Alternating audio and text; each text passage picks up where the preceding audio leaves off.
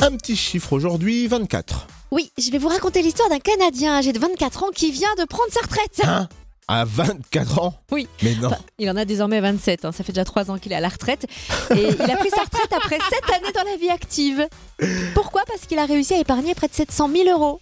Alors là, tu vas nous dire comment il a fait. Il a suivi le principe de l'indépendance financière pour une retraite anticipée. Hein Euh, C'est euh, un sujet euh, qui a été étudié par un astrophysicien et écrivain danois, Jacob Lund Fisker. Donc il a lu son bouquin et à 19 ans, il a acheté une première petite maison avec sa compagne. Ils ont loué chaque pièce et quand ils ont obtenu leur diplôme, eh bien, ils avaient déjà remboursé le crédit. C'est fou cette méthode. Mm. Et à la fin de ses études, ce jeune homme a trouvé rapidement un poste d'analyste. Sa chérie est devenue graphiste et le couple a économisé la moitié du salaire de la jeune femme qui gagnait 2000 euros par mois à l'époque.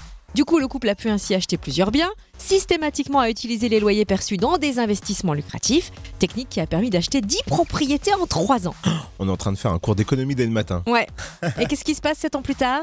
Les tourtereaux démissionnent, pof pof pof, revendent leurs propriétés et empochent près de 700 000 euros pactole qui va leur permettre de vivre tranquillou pendant 25 ans. Ah ouais, quand même. Eh ouais. Mais euh, ils font quoi de leur retraite anticipée du coup? Oula, ils profitent pleinement de leurs deux enfants, ils Ah partent oui régulièrement en vacances. Ouais. Et puis alors lui, il possède une chaîne YouTube sur laquelle il est très actif. Il propose ses conseils aussi parce qu'il est coach mental. Ouais, Hein oui. Alors moralité pour la retraite, eh ben il a trouvé mieux que la grève.